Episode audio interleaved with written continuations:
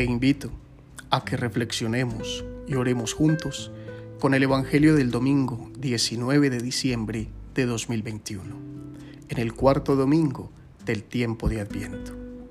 En el nombre del Padre, y del Hijo, y del Espíritu Santo. Amén. Del Santo Evangelio según San Lucas. En aquellos días se puso en camino María y se fue con prontitud a la región montañosa, a una ciudad de Judá. Entró en casa de Zacarías y saludó a Isabel. En cuanto oyó Isabel el saludo de María, saltó de gozo el niño en su seno.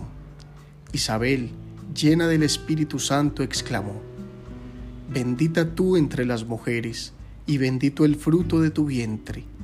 ¿Y de dónde a mí, que venga a verme la madre de mi Señor?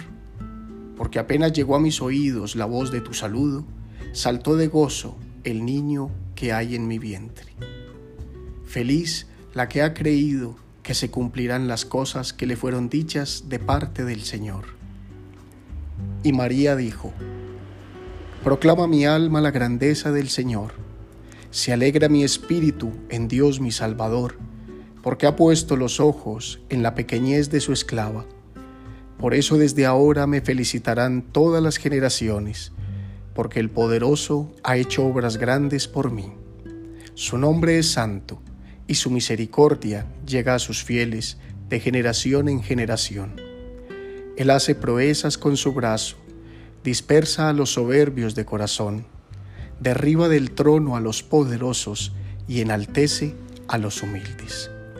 A los hambrientos los colma de bienes y a los ricos los despide vacíos auxilia a Israel, su siervo, acordándose de su misericordia, como había anunciado a nuestros padres, en favor de Abraham y de su descendencia por siempre. María se quedó con Isabel unos tres meses y luego se volvió a su casa. Palabra del Señor. Gloria a ti, Señor Jesús. Este cuarto domingo de Adviento nos recuerda que la verdadera preparación para el nacimiento del Señor implica que nos pongamos en camino, que seamos portadores de alegría y esperanza, de compromiso solidario con todos nuestros hermanos. Dios nunca ha dejado de estar presente en la historia de la humanidad y siempre busca la manera de manifestarse novedosamente, de maneras sorprendentes, creativas y amorosas. Ese es Dios. Y esas son las redes de su gracia que se van entretejiendo en la cotidianidad humana. Tal vez necesitamos como María observar en profundidad para reconocer sus divinas formas de obrar en nosotros, en nuestra historia. Dios se hace presente en forma humana, como uno de nosotros, escondido en el vientre de esa niña sencilla de Nazaret.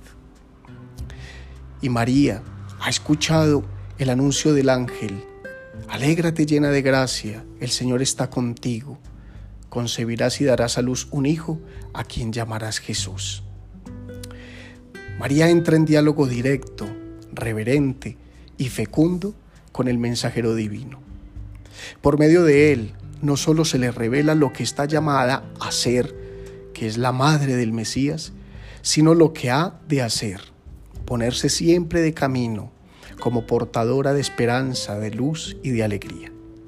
Así lo hace al presentarse ante su prima Isabel para auxiliarla en un momento de necesidad. Por eso dice Lucas, María se levantó y se dirigió apresuradamente a la serranía, a un pueblo de Judea.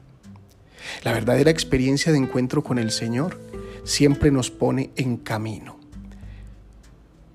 Jamás nos deja estáticos, jamás nos deja contemplando el cielo. Nos pone de frente ante la realidad humana. Lucas usa una imagen cotidiana como expresión de esta verdad.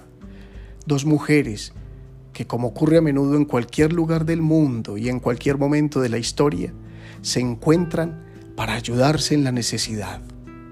Son actos ordinarios, cotidianos, que muestran la grandeza del amor que va comunicando la vida.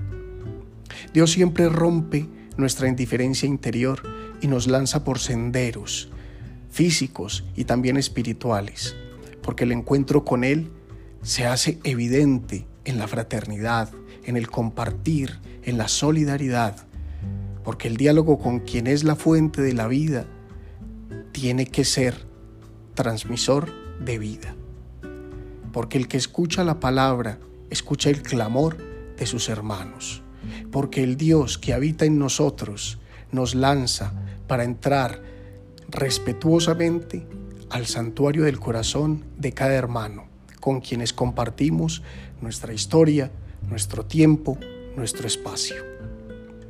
El evangelista Lucas, además de ser artista, es historiador y con su capacidad simbólica, narrativa y dramática, cuenta esta visita de María Isabel evocando ese pasaje del segundo libro de Samuel, cuando el rey David y todo su ejército llevan en procesión el arca de la alianza.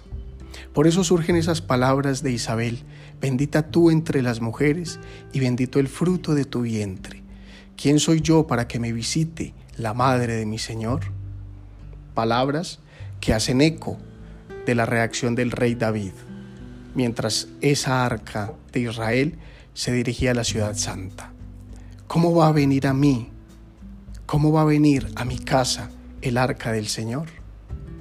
Ese cofre sagrado del pueblo de Israel siempre era símbolo del Dios que camina con su pueblo, del Dios que no abandona, que lo ha llevado a la libertad y le ha otorgado un lugar en la historia. Un Dios que jamás se queda rezagado. Ya no será un arca olvidada en la historia y solo presente en los relatos de las historias y de los libros sagrados, sino que esa arca se vuelve vida en un vientre bendito donde está aquel que es la alianza definitiva, la alegría verdadera, la bendición absoluta, el camino de salvación para todos, la luz para indicarnos el sentido de nuestra existencia, que se convierte en pan para saciar nuestra hambre de infinito, que se convierte en nuestro hermano para compartirlo con los demás. Por eso el encuentro de Isabel con María es también el símbolo de la antigua alianza, que se planifica al acoger al amor encarnado. Antiguo Testamento que se encuentra, o que más bien encuentra sentido en la buena nueva de Jesús. He aquí la grandeza de María en la pequeñez de su condición. Ella es la madre de mi Señor. Con Isabel nosotros, discípulos del Mesías, la proclamamos también bendita entre las mujeres y proclamamos bendito el fruto de su vientre.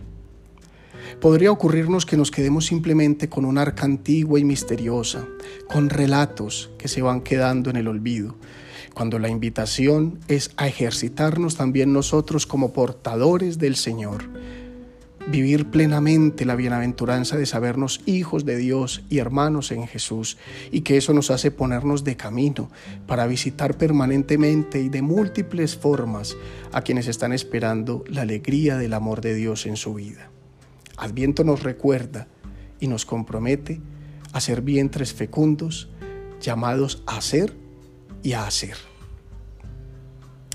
Los pocos días que le quedan al Adviento deben ayudarnos para que en Navidad descubramos que no hay mejor manera de manifestar a Jesús hecho niño ante la humanidad que hacerlo vida en nosotros a través del servicio amoroso al prójimo.